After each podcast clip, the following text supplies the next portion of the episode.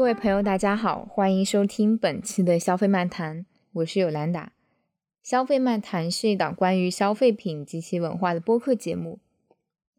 二零二二年上半年，我被管控在家的时候，有一天我刷手机刷到了一场直播，直播间在卖一些几千元一只的茶杯，就是瓷器的茶杯，每一个上架都被秒抢，我当时就震惊了。后来我又看到一个六位数的当代瓷器，它是需要配货才能购买，也就是说你是买满一定金额的 VIP 用户，你才有购买这支瓷器的资格。当时我又一次震惊了，我在想说，那不都是在西方奢侈品牌身上才会出现的事情吗？另外一件比较有意思的是，罗意威最新发布了二零二三年早春中国单色釉系列，它以中国传统的单色釉瓷器为灵感，选取了包括茶叶末、狼红、茄皮紫等釉色，它将这些颜色融入到了它的品牌成衣和经典包款中。并于十一月份在上海举办了中国单色釉瓷器展览。这是奢侈品牌在其产品中大范围运用中国瓷器元素的尝试。其实，单色釉瓷器对很多中国消费者来说都是相对陌生的。罗意威作为一个西方奢侈品牌，这一波的操作可以说是对中国消费者进行一个反向的科普。我们可以看到，在社交媒体上，它收获几乎压制性的好评。那这中国瓷器到底有什么魅力，让不少人愿意花高价去消费，也吸引了西方奢侈品牌的目光。所以呢，本期节目我就邀请到了当时拉我入坑的小爱，他是素器和朴实这两个景德镇瓷器品牌的主理人，同时他也是圈内有口皆碑的瓷器代理人。我们一起来聊一聊瓷器这个品类。小爱先跟听众朋友们打个招呼吧。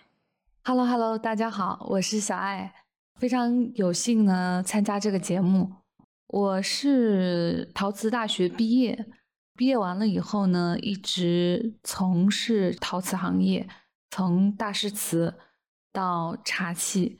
从普通的茶器再到高端一线茶器的代理，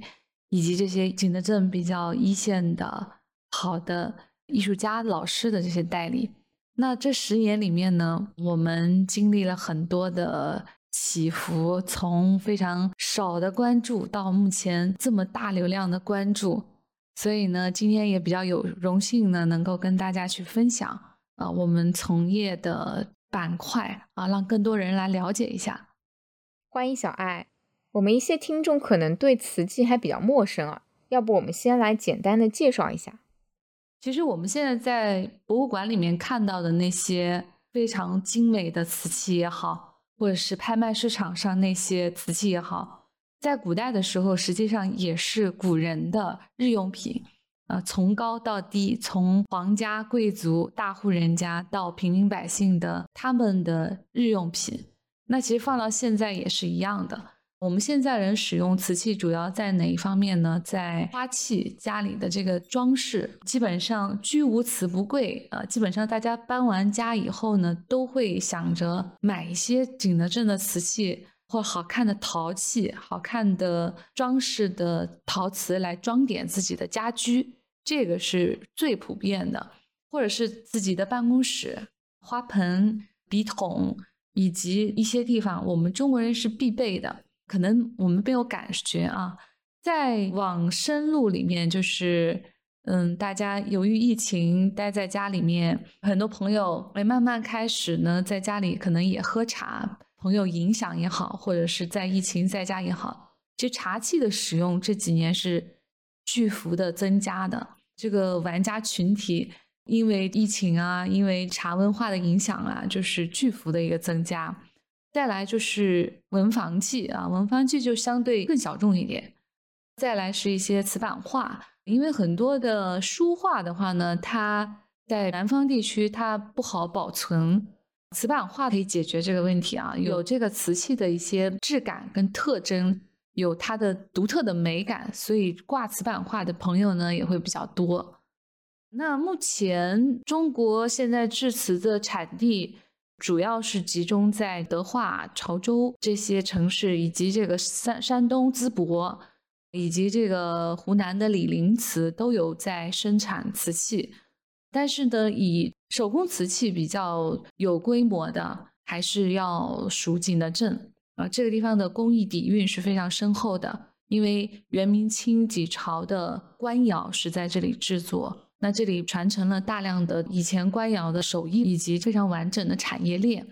所以高端的手工制瓷的话。还是在景德镇是最完善和发达了。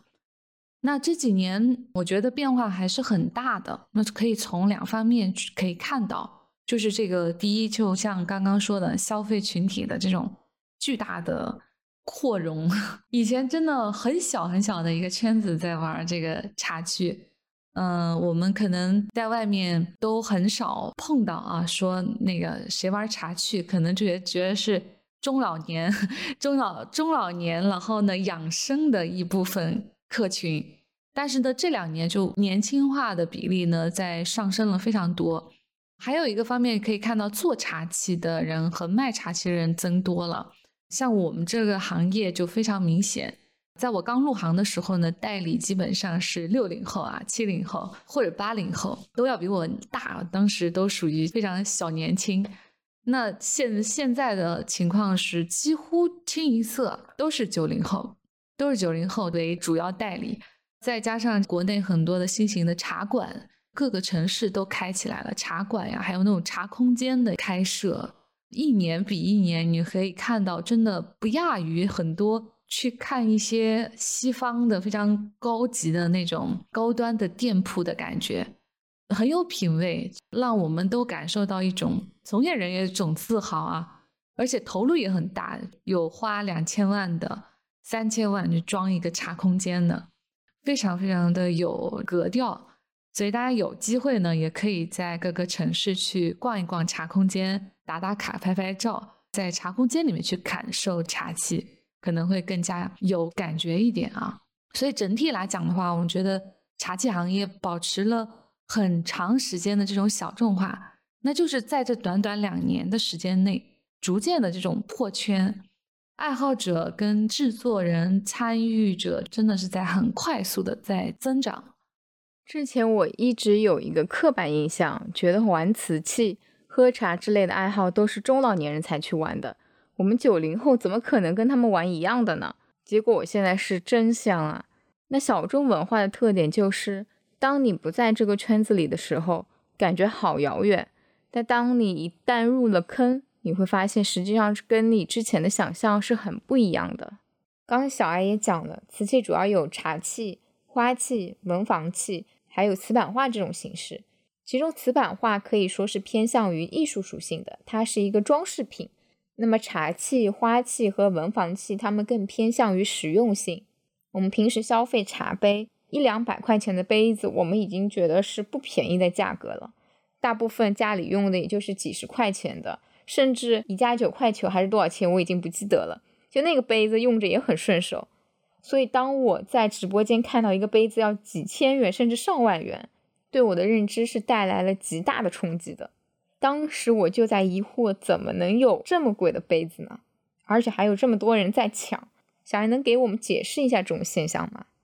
其实这里讲到的，大家对于陶瓷的一个杯子的价格感觉到很惊讶的这么一个情况，其实非常非常的普遍。我刚入行的时候也是这样的一个感受。这里有很多原因啊，就是我觉得最大的原因可能是因为大众的对于陶瓷的一个价值的认知，整体是有一个很大的一个变化的。那其实，在民国的时候，可能一幅书画的价格没有瓷器贵的，就是新瓷器啊，新的手工瓷器会比民国当时的书画价值要更高一点。就是比如说一个齐白石的画，跟当时的非常精美的高级的瓷器，它可能就是差不多的一个价位段。那再往前就更夸张了。甚至有国外的这个拿军队去跟我们换青花瓷的。我们国力在昌盛的时候，那瓷器一直保持着非常非常良好的这种贸易顺差的这么一个情况。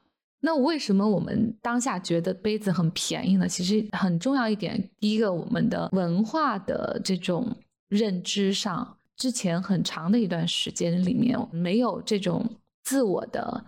价值认同。就比如说，瓷器是我们本身的一个符号一样的东西，但是我们没有去认同，认为西方的东西肯定是比我们更好、更先进的。就是心理上就觉得，哎，这个东西是过去的要摒弃的东西，觉得它不高级，有一个心理上的一个文化自信的一个问题。讲到这一点，我想起来，有些朋友在知道我热衷于瓷器之后，他们总会疑问：欧洲的那些英式下午茶风格的瓷器品牌很贵，但又觉得理所应当，因为他们的确看起来很精致、很华丽，但中国瓷器看不懂，难以理解。中国大众消费者对中国瓷器的了解，可能还没有对欧洲的古瓷的熟悉程度来得高。一个原因，我想是因为中外消费品牌在宣传推广力度上的差异，以及我们接触很多的洋文化，比如在欧美影视作品中我们见到很多，或者我们消费的咖啡文化和下午茶文化与欧式古瓷有一定的联系。那另一方面，可能就是小艾刚讲的文化自信的问题。还有一个就是受到了这个工业的一个冲击嘛，长期大量的使用德化呀、潮州啊、佛山生产的这些工业日用瓷，对吧？十块、二十块一个碗啊、杯子，常年我们其实已经形成了一个价值的这样的一个认定。超市里面嘛，然后街边上啊、拖车里面，应该就是十几、二十块、百十块了不起了。这两个方面，它没有恢复到我们古人对于瓷器价值的一个认知。今天聊主要是当代，主要是这个高端瓷器很火热嘛，我们就聊这个当代的。它其实不是很突然的这个事情，有一个循序渐进的过程。当然，它主要是伴随着我们过去的经济这种发展，然后我们又富裕起来了。富裕了以后，开始追求生活方式啊，精神层面的这个满足。那生活方式的话，就喝茶，喝茶这种风气慢慢流行起来。大家对茶器的关注呢，就是伴随着这个喝茶文化的复兴和推广才出现的。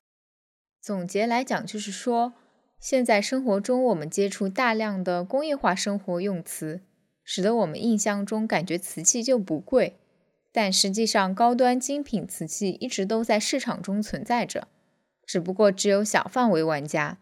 当大众接触到这些陌生的、价格高昂的瓷器时，自然会感觉到惊讶。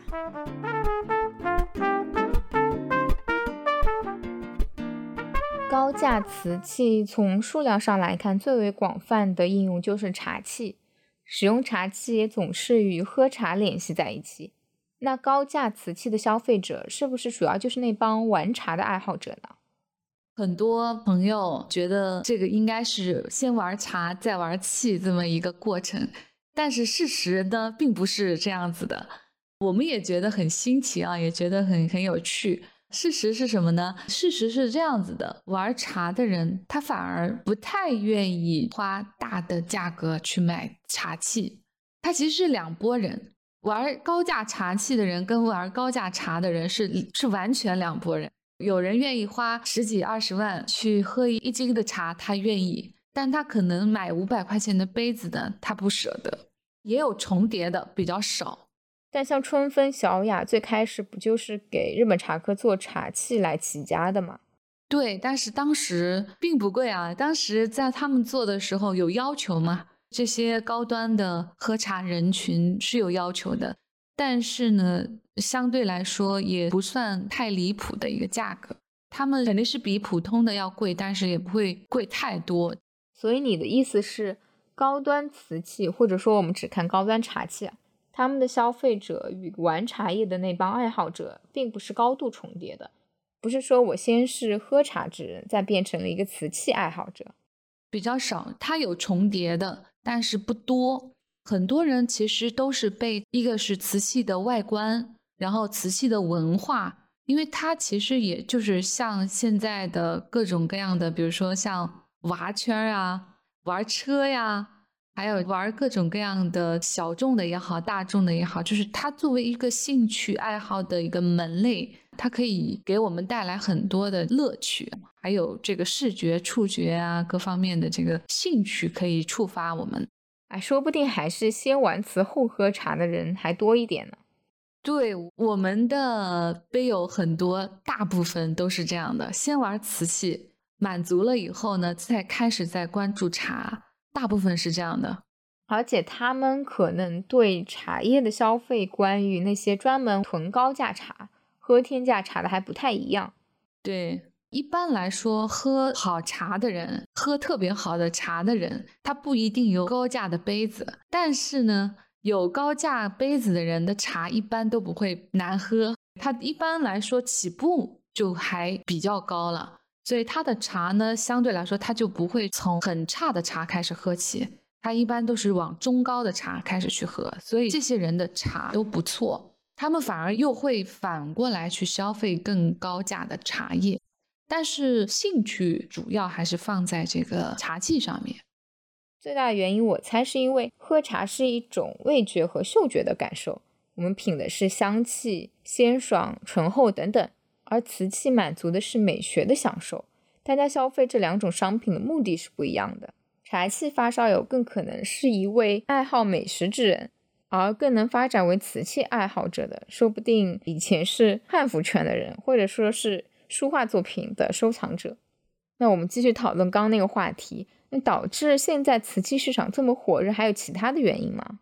其实早就有了，现在是因为互联网啊，大家直播平台啊、社交媒体啊，流量比较大的去展示跟传播，然后大家能够看到这么多人就可以围观嘛，进来可以围观啊，这么这么多人花这么贵的价格买这些东西，就会引起更多人的兴趣和关注啊。但是实际上，在没有围观的时代，这种高价其实已经存在了。像先前我们也做过这个围观观众啊，但是流量肯定是更小一点。比如像一些论坛呀、贴吧呀，到后来的微拍呀、微信里面啊，包括到后面淘宝的静态的这种销售，其实一直都有高价。我们都当了很多年的围观群众。你看，比如说日本几十万的铁壶，对吧？很常见的。那回流很多年前就有了，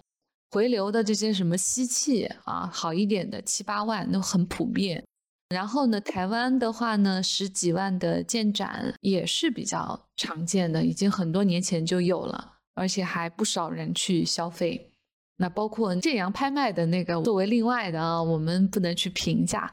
景德镇的瓷器火热呢，也是偶然中的一种必然吧。我觉得随着我们的这种国家的复兴、国力强盛，就我们从以前那种崇洋媚外的心态吧，然后慢慢的把关注点呢转移到了国内的优秀作品。就哪怕是台湾、日本，它有它自身的文化特性，那这个时候呢，市场需求刚好上来了。又碰到了网络直播的兴起啊，这么大流量的展示传播，一下子就让高端的瓷器就供不应求，呃，严重不平衡，所以也是这两年高端的瓷器价格涨幅比较剧烈的原因。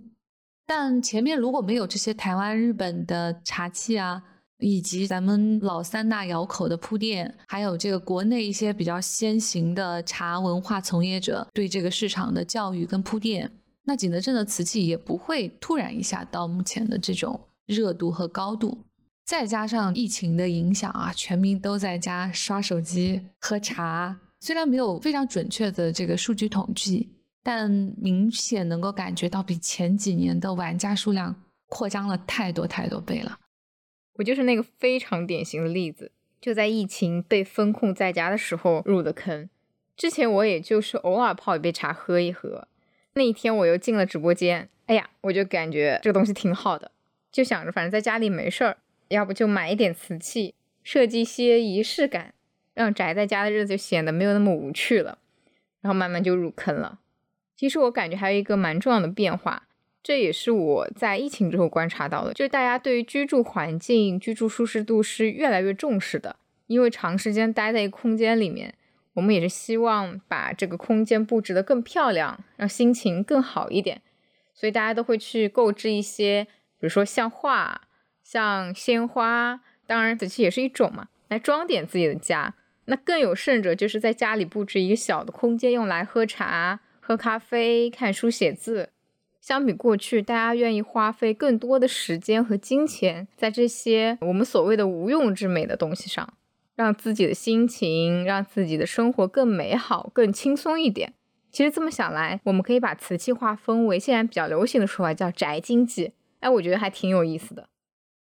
现在瓷器的直播间非常多，售卖的瓷器价位也从几十到几千到上万，甚至几十万都有。我也观察了快一年的时间吧，感觉就是流水的瓷器，铁打的窑口。其实最受市场追捧的还是那些高端品牌化了的窑口。这个小艾，你有什么看法吗？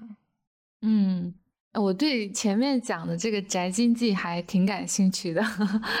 这个话题其实蛮有意思的，因为其实这个点的话呢，是很多不管是碑友也好啊，或者是做瓷器的匠人、窑主也好，其实都很容易就是忽略掉的一个点。那在景德镇的话，大家都在什么呢？很多人都是哎呀，不知道外边的人要什么，然后外边的人又是觉得哎呀，景德镇怎么怎么找不到我想要的那个东西？其实他们不接地气，对，会有这个不接地气的情况。因为像景德镇的老一辈，尤其是老一辈的窑主啊、艺人，他会非常的有一个观点啊，官窑的官窑的东西。包括老的瓷器，我怎么把这个老味做出来？把这个老瓷器怎么去复刻出来？这么一个概念。然后这两年的这个，其实这个衔接其实是不是很顺畅的？老一辈的这些窑主啊、艺人一直在去探索，比如说像刚刚这个宅经济，也就是客户所需求的那个，怎么去美化自己的家居，就用一些更好的、更精的东西美化自己的心情。然后呢，这一边又在不停的去把传统的东西去做出来，他们其实有时候会嗯对不上号，比较矛盾，对，会矛盾的。瓷器它在古代它就是一个呃，我们不能把它单拎出来看它的美学，这是不对的，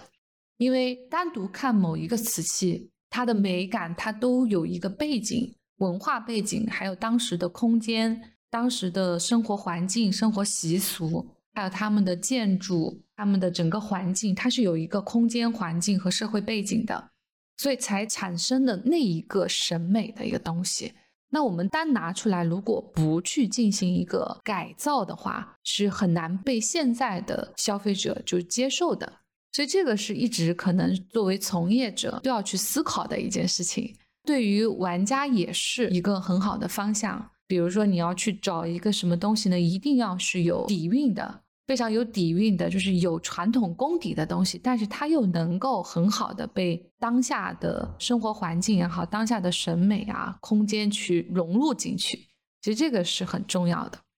那再聊到刚刚第二个问题，就是说这个高端品牌的就是价格非常高的这么一个情况。实际上呢，景德镇的瓷器窑主大多数都是匠人出身，对于这个商业模式啊，相对大城市就是不敏感的。那景德镇的消费水平呢，也相对比较低一点，窑主都是小富即安的那种很安逸的心态。那这两年出现了很多过度的商业行为，比如说价格过高呀，或者是一些涨价呀，或者是某一些这种销售手段。给消费者带来可能不太好的印象，这些可能大多数都是，比如说像经销商呃某一部分啊，想趁着行情呢能够多赚一点，呃，这个也是也是正常的，熬了那么多年嘛。绝大多数窑口对于这个品牌意识啊，或者是品牌打造的理念还是比较薄弱的，但是还有一部分啊，比如说像我认识的几个窑口啊，甚至是我们自己窑口。并不是说品牌意识弱，就是希望更多的自然一点的匠人的精神在里面。但是呢，慢慢还是去完善品牌的一些基础的工作吧。我们从包装可以看得出来，你的老窑口，你们都可能不相信，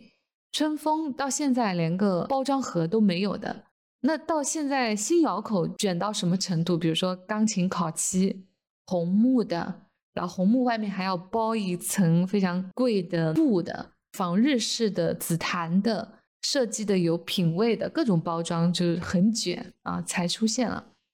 那说到民窑口的话呢，有些杯友可能只听过名字啊，比较陌生。那我从我的角度去给大家去分析一下，目前比较火的几个大的类别。将来一看，你们就知道是哪个类别了。那第一类的话呢，就是这个老窑口。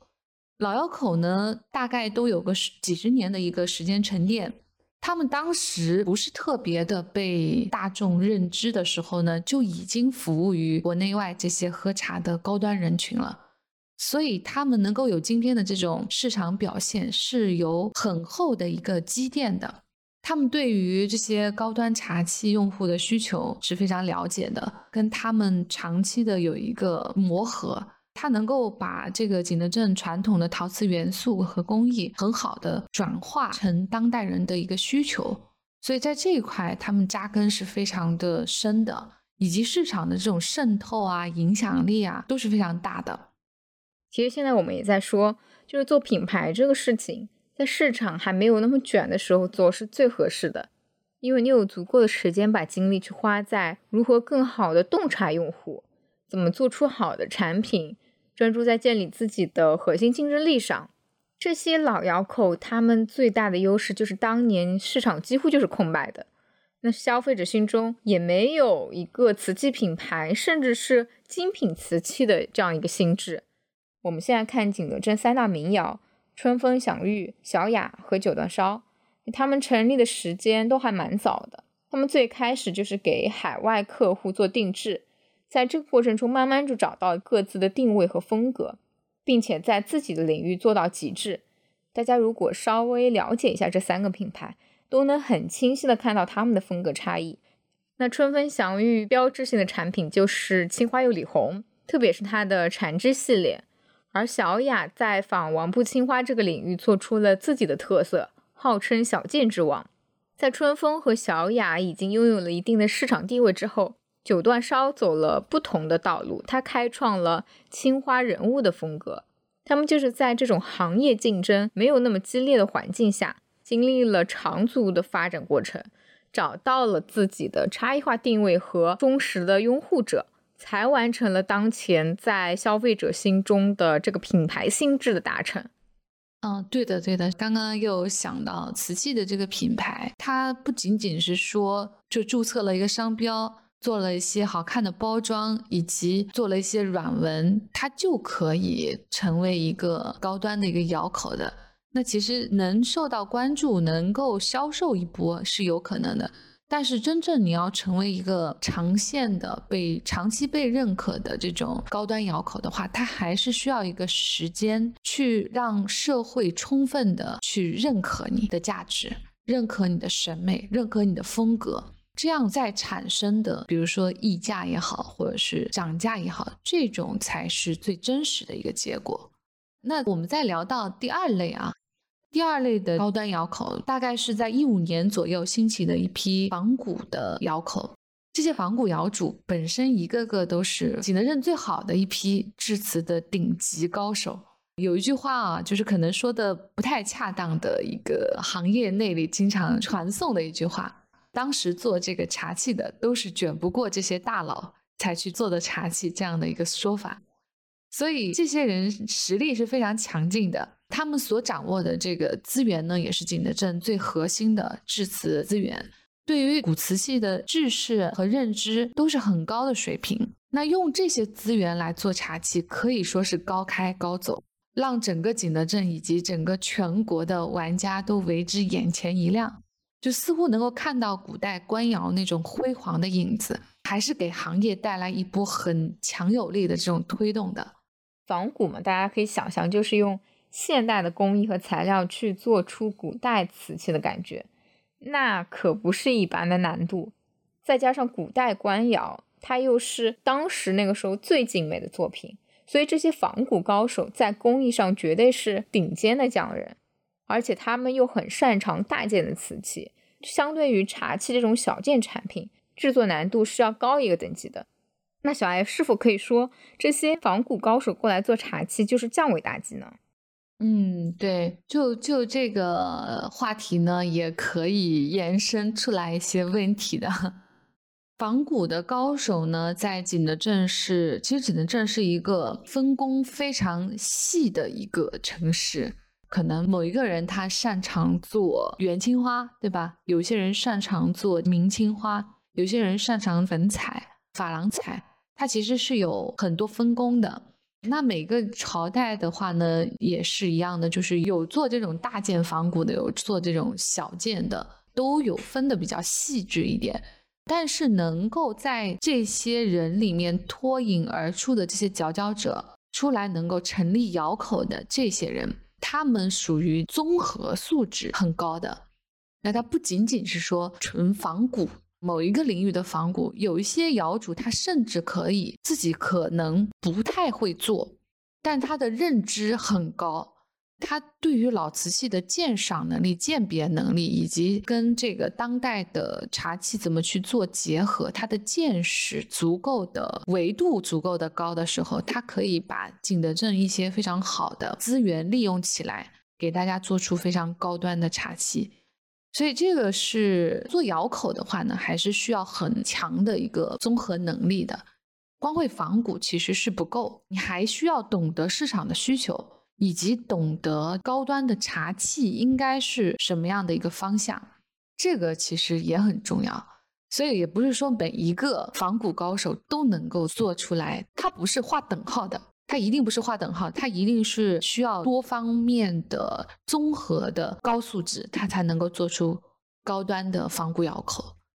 那我们再聊到第三类，嗯，聊到第三类，从春风小雅也好，然后到这个仿古也好，从今年开始，这些类型都买过一遍了，几乎手上都比较多了。那满足过后呢，有一种微微的疲倦感。他们在后续的这个创作上呢，呈现了一些乏力。最近呢，就出现了以艺术家为主导的，就个性化和创作性比较强一点。那相对官窑体系呢，灵活性更高一些的，又能很好的结合到茶器这一类型的窑口，这种需求就越来越大。这一部分代表的这种艺术性、人文性、自由度。它更能满足当代人的精神的更多方面的需求。那创作里面呢，它能够看到作者明显的带有一些强烈的个人的个性，还有他的思考，其实是非常直指人心的。所以这个板块呢，目前也是非常有生命力的一个状态。但这里的话呢，我觉得作为消费者也要注意的一点就是，就艺术是有高低的，它一定是有高低之分的。品味也是有高低之分的，那融合到茶器里面也有一个高低之分，是需要什么呢？需要这些艺术家还是有很强的对于古瓷器的那种敬畏，还有古瓷器的认知，就又要结合古代的瓷器的基础的东西，既要有老瓷器的传承，又要有工艺基础，又要有茶器本身的一些特点，再来融合它的艺术表达。这样才能够出现合格的、有生命力的新的茶器的作品。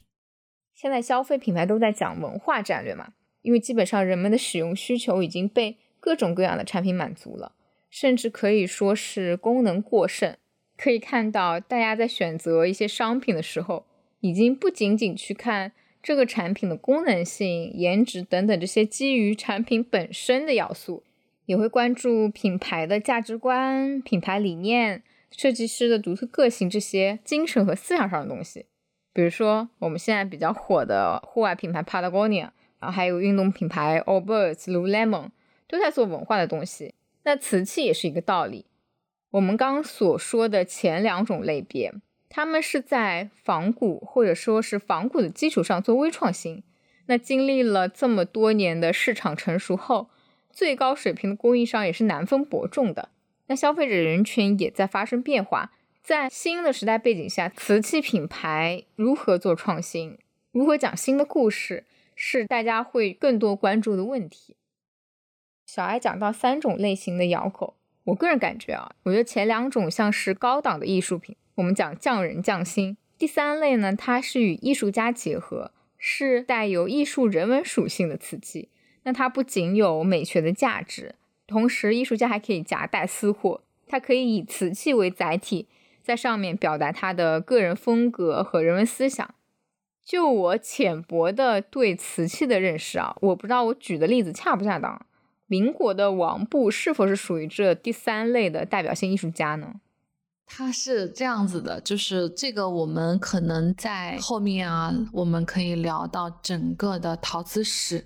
聊完了以后呢，大家就会很清晰了。那其实这个艺术瓷的板块也是成熟的，但是它时间相对来说呢比较短一点，大概一百多年，从清末到现在已经更新了四代人了。比如说像这个清末的这些文人画家，再到朱山八友、王布这一辈，再到王锡良为首的老一辈的匠人大师。再到新一辈的中青年，他已经经历了一百来年，已经是特殊的一个艺术品类了。那在学术界也好，在拍卖里面也好，市场也好，有它独特的一个份额。但它呢是可以很好的去跟茶器啊，跟其他做一个结合的，这个是没有问题。但是景德镇的传承的话呢，还是借鉴的东西太多了。有价值的地方，可以挖掘的东西，还有方向很多很多。玩到后面的话呢，不管是艺术瓷板块也好，还是其他的门类也好，哪怕是一个单色釉，玩到最后都是玩一个神韵的一个东西，玩一个神韵的高低。一开始可能就是被视觉去冲击，或者是形式去冲击。那到最后的话，就是说我们品玩的是什么？让我们不能忘怀的，或者是让我们非常上头的，就是这个神韵的东西。这个我们找机会再聊嘛，因为它品类太多了。这个时候打一波广告啊！如果大家对瓷器感兴趣的，特别是瓷器的发展史，想了解不同时代都在流行什么样的瓷器，一定要订阅我们的节目哦。刚你讲的艺术是有高低的嘛？我的理解是，人们对艺术的看法和喜好是与时代背景息息相关的。人们对于作品的理解，在一定程度上是会影响作品的价格。当艺术家呈现在瓷器作品上的审美风格和思想，它不被人们理解的时候，那作品就会被市场冷落。但是呢，社会的主流思想和审美又是会变化的。比如我们在物资匮乏的年代。我们就会追求华丽啊、富贵啊，甚至是极繁的风格。那体现在瓷器上面，就可能是满满的重工山水青花作品。而现在我们整个社会都在崇尚极简主义，我们可以看到很多极简风格的服装品牌在流行。还有我们强调留白。如果作者的个人风格正好能够贴合当前人们的这个审美的喜好和精神追求的话，那可能就会受到市场的追捧。对对对，但是艺术的东西或者是美的东西，它往往都是滞后的。比如说像我经常看的一个电影，我看了很多遍，我几乎每一年都会看很多很多遍，就是周星驰的那个《喜剧之王》。其实做艺术、做瓷器也好，你想要做好、做的非常非常的有成就的话呢，需要有一些执拗的东西在里面。有一些偏执的东西，一些很坚定的坚持，因为市场上的诱惑太多了，名的诱惑、利的诱惑很多很多。那你怎么去选择？就怎么去坚持？就是自己最想要的那一部分。比如说像艺术上的一个坚持，还有你要走到哪个方向，你是很明确的。你将来确定要做出什么样的瓷器，你是非常笃定的。你能够不跟着市场去走？比如市场目前喜欢什么，你去做什么，好了，你就会跟着市场跑。但是如果你有自己的坚持，能够忍得下性子，比如说，哎，现在他们不了解没有关系，我还是做我自己。那等到市场能够理解的时候，就像《喜剧之王》这部片子一样，当年就小火，然后到后来越来越这么多年。瓷器是一样的，就是希望能够做出来什么呢？就是经典的东西。你看现在经典就很少，基本上都是年抛、日抛、月抛。电影也好，文化艺术品也好，都是这样的一个状况，很少有人愿意再去出经典了。那经典是怎么出来的？就是要耐得住性子，然后慢慢去打磨出来的。常年的不被认可，耐得住寂寞，我一点点去推敲出来的，而不是说这个东西有一点点市场，我马上就去卖掉，跟着市场去走，或者是别人很火，我也要跟别人做一样的很火的瓷器。那这种东西注定是非常的短暂的，它是经不住时间的一个推敲的嘛。那我们经常也很多杯友就会说，哎呀，过了三年四年，买了那么多窑口，可能哎家里就还是这个朴实几件东西不舍得卖。那我就觉得很高兴，就觉得哎没有白花时间，因为我们每个月的量非常非常少。那希望还能够有空间打磨的更加更加经典一点，应该是这么一个路子，而不是说市场什么东西好火啊，一窝蜂跟过去，其实是很危险的。一个是价格很高，第二个那个量那么大，它又没有经过很长时间的打磨，其实是危险的。哦，我觉得你讲的太棒了，这是很多新消费品牌没有想明白的事情，要等风来而不是追风去，不跟着市场的变化跑，要坚持自己所做的事情。那市场的新鲜度是很短暂的嘛？我们会发现一年、半年甚至三个月，整个市场的喜好风向就会发生很大的变化。如果一直跟着市场跑，可能什么都没留下。你既没有做出标杆性的产品，你也无法获得忠实的用户。做一个消费品牌，明确自己要做什么，长期的、持续的去做这个品牌心智的渗透，等理解你的客户群体，自然的扩大。这才是一个健康的状态。我们刚刚讲了三类目前比较火热的高端瓷器窑口的类别，那我们再回到之前所说的瓷器高价这个行情，我比较好奇啊，一个杯子能够做到五位数甚至六位数的价位，那它一定是有独特价值的吧？小艾，从你的角度来看，因为你是行业的从业者，你也是消费者和收藏者，那你在购买这些瓷器的时候。你觉得他们能够支撑高价的主要因素有哪些呢？支撑高价的因素，它还是要分别来讲的，因为品类太多了，陶瓷的品类还是很多的。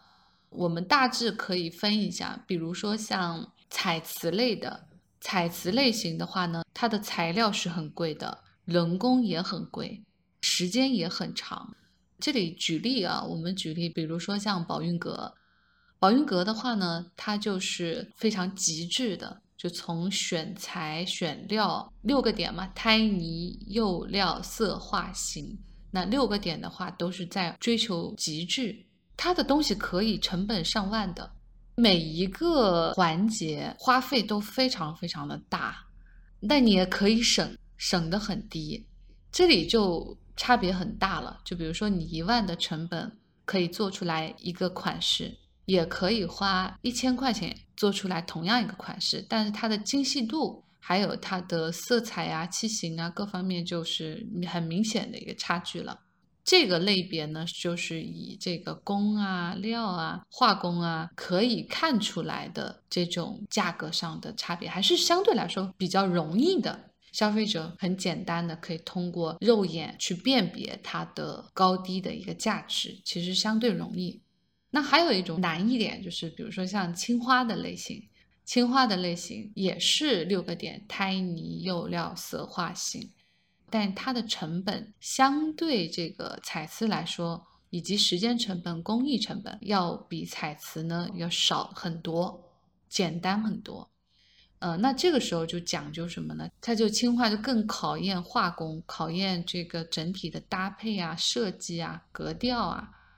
化工的一个水准就会变成一个非常重要的评判的一个点。再往下，比如说像料的一个发色啊、风格啊、形啊、釉啊这些东西，就是往下看的东西。再来一个就更难分别了，就是单色釉。你们可以看到有些品牌，比如说好几万就单色釉，十几万的茶器也有，的话几十块钱的也有，这个是最难的。其实单色釉的成本，它相对来说比彩瓷、比青花，它成本就泥跟釉嘛，就是泥跟釉。就是泥跟釉的这种情况，它的成本是所有里面就相对来说是比较低的。但是呢，它贵在哪呢？它就是成品率。你追求越高，比如说我就要烧出一个非常非常有可能一窑都坏掉，两窑都坏掉，或者是一窑就出那么一两件。可能你也看过我们柴窑开窑，比如说那个霁红，对吧？可能这一窑都不好。或者是这一窑就是一两个，比如说像之前林峰的那一个瓶子，就一根两根是好的，其他全是坏的，就是等于说是献祭了或者是陪葬了也好，它是一将功成万骨枯的这么一个性质。还有一个是烧制，那你用的这个越原始的，类似于像柴窑这种更古老的烧制方式，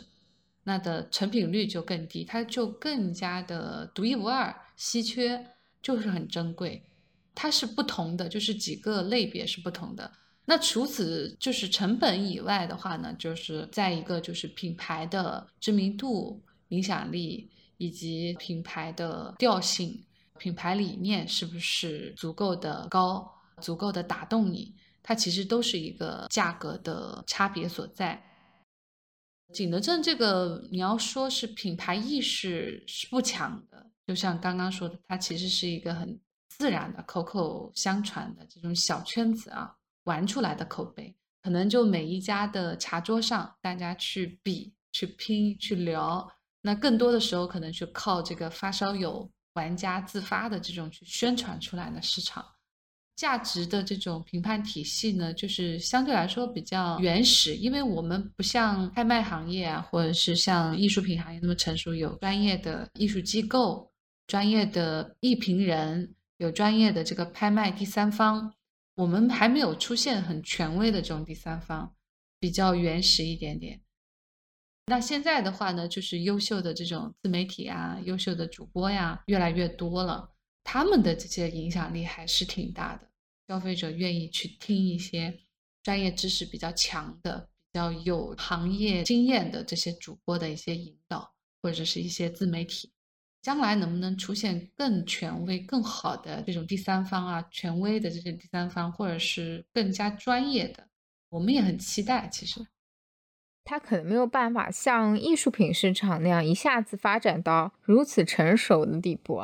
我觉得现在更多的还是市场行为在引导，比如说代理商，比如说二级市场的买卖，甚至是拍卖行。这三者之间，我觉得代理商是最重要的。因为瓷器是具备认知门槛的品类，当然消费者也只有通过代理商近距离、长期的触摸或者说接触瓷器，因为除了这种方法，我们可能也就是博物馆、美术馆才能看到，那都是只能远观的东西。那第二个，我觉得就是二级市场的买卖，二级市场的行情也会反过来影响一级市场的一些品牌的策略。那更高维度的就是拍卖行了。现在拍卖当代瓷器也是很常见的了，那是对精品瓷器站在更高角度的价值认可。过去几年，中国消费品牌被讨论的比较多，大家都在疑问中国是否有创造奢侈品品牌的土壤。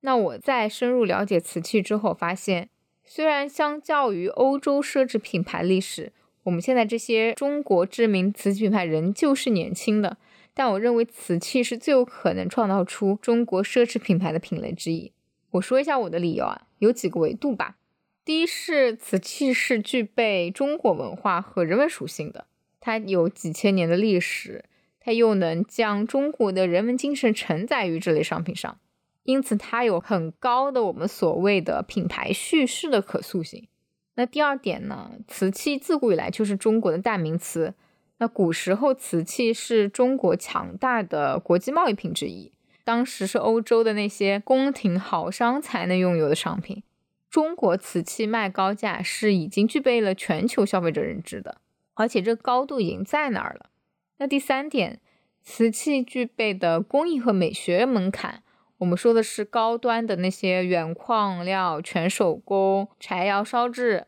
其实它是很难批量复制一模一样的商品。因此可以很自然打造我们所谓的独特性和稀缺性。那第四点呢？瓷器，特别是茶器，又跟我们的生活方式很紧密的联系在一起。那喝茶，我们就会用到茶器；同时生活方式在社交媒体上又有很快的这个传播速度，因此它具备流行的潜质。那第五点呢？从商业上来讲，瓷器产品类别可实用可艺术，那它不同的分类可以做不同的价格段。那茶器就是相对小件的，它相对来说就可以做入门级的商品，而重器，比如说我们说大花瓶、瓷板画这些，工艺难度又高，工期又很长，它又可以做偏艺术性、偏欣赏性的产品，它就适合做发烧级别的产品。我感觉有点像西方奢侈品牌中钱包和大手提包，或者彩妆和皮具的这种定位的区别。我是从这些方面来推测，认为瓷器是最有可能创造出中国奢侈品牌的品类之一。那小艾，你是如何看待瓷器奢侈品化以及它的破圈可能性的？我一直都有聊一个点，就是什么呢？因为我们也经常去关注这个大拍。茶器其实一直有一点儿外面大拍市场的一个缩影的感觉，而且是会嗯被影响到。大拍上在拍一个鸡缸杯，景德镇就崩了一下，大街小巷满满的都是在卖鸡缸杯，对吧？然后再拍一个什么，然后茶器圈马上大家就响应了啊，就做了一个跟这个大拍很接近的各类品牌的这种名品复刻。如果这么来定义的话，其实就跟那个艺术品市场也有点像。你要说奢侈品牌的话呢，那像茶器，它可能会介于我认为奢侈品跟艺术品之间的这么一个定义的一个东西，因为它太多的不确定性了。就是手工的东西啊，它的不确定性、不稳定性太大了。你比如说，你一个人的流动。就像春风祥雨，它里面的画师，呃，这样走动一下，影响很大。它这种人为的也好，或者是烧制的也好，各方面的不确定因素还是很大的。茶器的话，可能在里面会像轻收藏的这么一个概念，因为我们不可能买得起拍卖行里面的一些官窑的或者是古玩的东西，那个门槛太高了。一个是财力不允许，第二个就是你就算买得起一些，比如说入门级的几万块的，它里面也太鱼龙混杂了，假货还是很多的。所以像当代茶器就可以很好的满足大众的对于瓷器的这种喜爱，其实是有点这个轻收藏的这么一个概念，包括比如说像艺术风格类型的。你不能去买到博物馆里同款的一模一样的东西，但是你可以在茶器上去满足这种宋画上的喜爱，或者是单色釉的这种喜爱是可以的。如果我们聊到更大众的破圈的话呢，之前我们有出现过一个很热门的现象，就是可乐杯的一个现象。当时有窑口做了一个可乐杯，风靡了一阵子，有那么破圈的那个意思。因为可乐杯可能现在大家上班节奏比较快，很容易就是喝咖啡也好啊，喝可乐也好啊，就是都会用到，这是一种方式。对，它不是传统瓷器会做的样式，但它很符合现代人喝饮料、喝水的这样一个场景的需求。对。破圈的话，就是景德镇本土的，或者是大家从业者，就更多的设身处地的去思考怎么去融入到市场大家的需求当中去。这个我觉得不应该是设计出来的啊，它很可能是一种一种自然的玩出来的也好，或者是去探索出来的啊，追求出来的一个这么一个的一个结果。古代的其实也没有什么爆款破圈。破圈以及爆款都是我们当代的一个消费以及品牌的思路，但是其实，在手工艺或者是在古代，其实它没有这个概念。古代的话，它就是大家的生活方式也好，以及文化酝酿出来的一个很高级的一个东西。我觉得，如果咱们的瓷器要走到很高的一个高度，能够走到更受关注的一个位置。甚至呢，能够走到国际上去，需要从业者的那种追求，这是一方面，就是更高的追求，就是我就要一定要达到我的标准，不达到我就我就不出品。把自己的情感啊，所有的天赋也好，就是投入进去，你做出很经典的东西，然后又很符合当代性的东西，那种其实就不算破不破圈了。它哪怕是当下不破圈，它以后也是要反反复复被所有人拿出来看的。所以这个东西呢，是从业者的一方面的努力，再加上一个什么呢？就是环境，就是传播这一块也很重要。那我们比如说自媒体的这种传播，还有一些机构的传播，茶空间的一些传播，茶馆的传播，其实这些传播也很重要。像现在小红书的这种种草，那这正确的这种给消费者去传递一些触发他们的爱好和兴趣，引导他们往正确的方向去玩，这个也很重要。然后呢，整个社会环境的文化。它越来越高的时候，其实就会让一个行业酝酿出一个非常非常好的结果。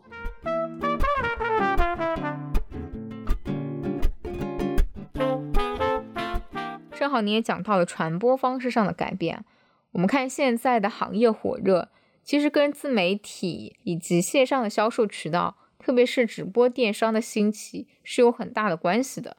但是我一直在讲。就是瓷器这个品类是有认知门槛的，就它水分非常的大，大家不了解的时候呢，其实是很难判断这个东西的好坏，你很难判断对方有没有在忽悠你。我不知道你对这种新的方式的出现有什么看法吗？对，这里就其实是有很多的乱象的，比如说像直播电商，它本身我觉得对行业是非常有利的。因为它能够集中这种大流量，把景德镇的茶器去对外去传播、去展示，甚至能够把镜头给到手艺人或者给到他们制瓷的这个过程，所以让身处外地的朋友可以不需要去踩雷，去买街面上别的地方冒充景德镇的那种低端的瓷器，让原本可能隐藏在每一个城市。会所也好，茶馆也好，茶空间也好，就是大家平时难以触及的这些高端茶器，可以用这种很简单直面的方式面向每一位杯友。那主播的这种详细的引导啊、介绍啊，甚至跟窑主的这种直面的交流，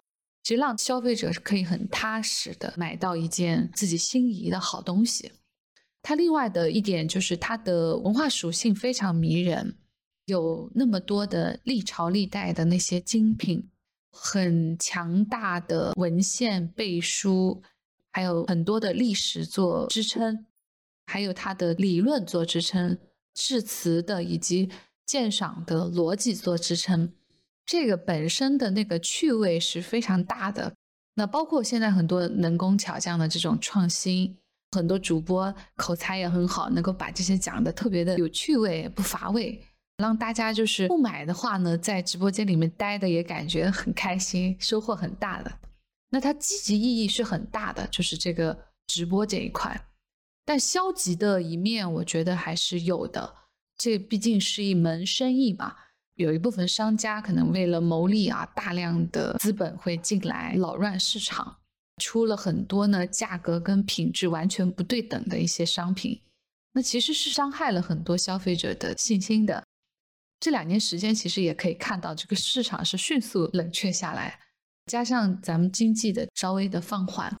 就目前处于一个相对比较冷静平缓的一个状态。我觉得作为消费者来说的话呢，首先的话呢，多观察。你像我们很多的杯友也是说，哎呀，我看了半年或我看了两年才下手。呃，所以多观察，我一直不是很赞同你冲到一个直播间去，或者我在兴头上的时候我就去消费，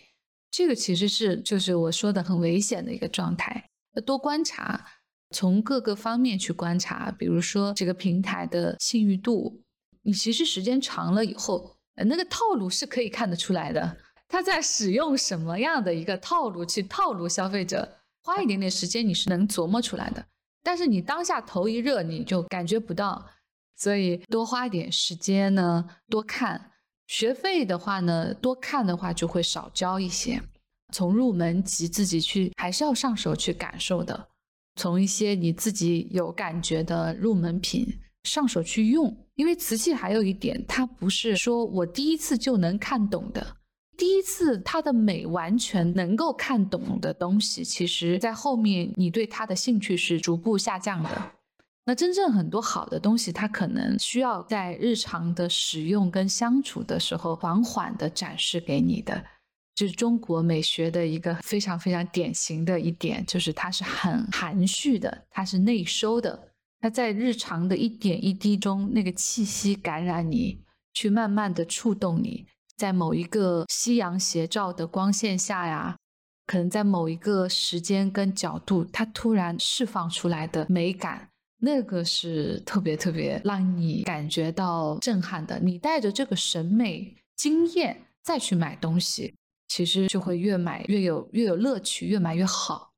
这个是给大家的一个小的分享建议。哎，我特别认同，就是千万不要在冲动的时候去消费，先多看多听，先观察一段时间。逐步建立自己的判断能力和审美的偏好，其实看的多了，你就会有那种感觉。哎呀，第一反应我就是喜欢这个。那你这个时候再去购买一些入门级的产品，你上手去感受，慢慢再去提高你的消费的价位，这是一个比较好的选择。我认为还有一个方式啊，就是瓷器跟艺术品有点像嘛，你可以找一个比较靠谱、信任，同时你也认可他审美的代理商。它能够帮你去做一些筛选和提供一些购买的建议，这是一种可以降低决策成本的途径。那这个的难点就是在于你如何去找到这一位可信任的代理商。那还有一种方式就是比较适合财力雄厚的朋友，就是只买头部窑口，那绝对是经过了市场的验证以及又有品牌效应的。当然，价格可能也已经上来了，但是能少踩不少坑。还有，我认为是从业人员啊，就是要控制好自己的欲望，控制好自己的欲望。大家还在竞争，哎呀，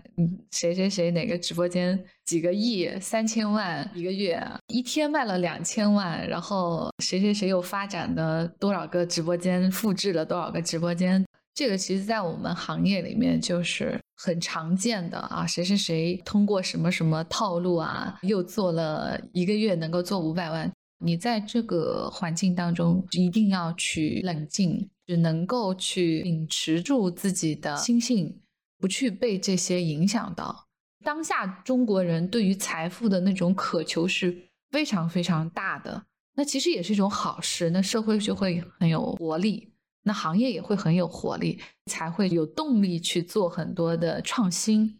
我们是一个文化行业，那文化行业它的特性就是要挑剔的，对美的追求和挑剔，对高度的那种追求，然后要坚守住自己的那种欲望，给消费者呢尽量去带来价格跟价值对等的一些东西，这个是很重要的。不然的话，什么东西都往里面去忽悠出去，其实是很可怕。正好顺着你这个话题啊，瓷器火了之后，涌入了很多新的从业者，但是这个结局美好的极为少数，很多人只能火一波，甚至没火过就离开了。他一直在说是因为很难融入景德镇陶瓷圈，不知道你是怎么看待这种说法的？就这个说法，很多外地人第一感受是这样的，我也听到很多了。这里可以讲的太多了，大家翻翻历史，其实会觉得很有趣的。景德镇自古呢就汇聚了这个五湖四海的人，在这个地方经营瓷器。有一些公众号写的很有意思，讲这边古代的这个码头帮派。你包括现在我们去古窑里面去看，其实就有很多那个茶馆以及当时的这个瓷器的门店啊，当时的各个时代背景下的这种风云史。就跟现在茶器市场上是一样的，很精彩的。有人的地方真的就是有江湖。但是景德镇的瓷器呢，一直都是高度依赖外地经销商去推广的。近几年的话呢，有了直播，才出现了这个本地经销商。以前对本地人是非常忌讳的，现在就是本地人还要占优势。所以行业里面的以前的一些规则呢，也是在这两年呢有一些新的变化。只需要你，比如说，你只要对窑口有宣传，有很好的宣传，有很好的推广，有很好的经营的话，其实都很容易被接纳的。外地想要来景德镇经营瓷器的，其实也很简单。比如说，你只要了解这些窑口的需求，能够抓到他们的这些需求点的。这里还是一样的，要找对人。比如说你要建某一个窑口，你依然就要托一个中间人去找到他们。就我说这个行业也是就传统行业嘛，有它传统的一面，也传统可爱的一面。你比如说像你要去见一些行业大咖，你就得通过一些人去见。然后你得通过一些人了解，哎，这个窑口的规矩是什么？你能不能接受这些规矩？那适不适合你？能能适合的话，其实就没问题。然后呢，如果是想要在景德镇创立品牌的朋友，其实也不难，也不是说那么遥不可及，或者这还是方法方式，或者是没有找对嘛。那首先你还是要做好很充分的市场调研的。完全拿着外面企业的那一套，或者外面的营销的市场的那一套跑到景德镇，你会发现很失望。哎，怎么失灵了？这就是每行业的一个特性。当你对它有充分的了解和认识的时候，你会发现很多很多的机遇，你都可以深入去做的。但是是基于大家对于行业的一个深入了解的这么情况，然后根据这个行业再去制定一些方案，其实还是很大的机会的。你如果没有任何准备的这种扎入，然后硬搬硬套，呃，一定是会栽跟斗的。哎，对，现在创业者有个很大的误区啊，就是觉得我在这个行业成功过，然后呢，我就把一模一样的模式或者打法复制到别的领域。感觉是一个万能公式解所有问题，动不动就想着颠覆行业，就抱着这样子的心态，其实是很难在消费品领域长久待下去的。进入新的行业，我觉得要尊重人群，不论是产业链的从业者还是消费者，要尊重文化，再去看有没有机会提供不同的视角，去迸发新的活力。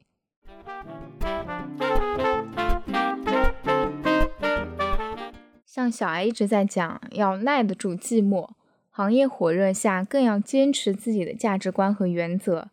那本期节目也差不多了，感谢小艾抽空做客节目。本期还没聊到我最期待的瓷器历史部分，期待下次的闲聊时间。那听众朋友们，我们下期再见。